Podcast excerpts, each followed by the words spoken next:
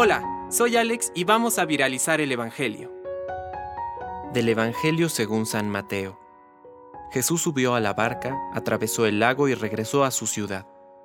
Entonces le presentaron a un paralítico tendido en una camilla.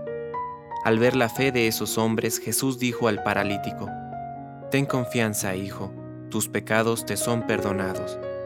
Algunos escribas pensaron, Este hombre blasfema. Jesús, leyendo sus pensamientos, les dijo, ¿por qué piensan mal?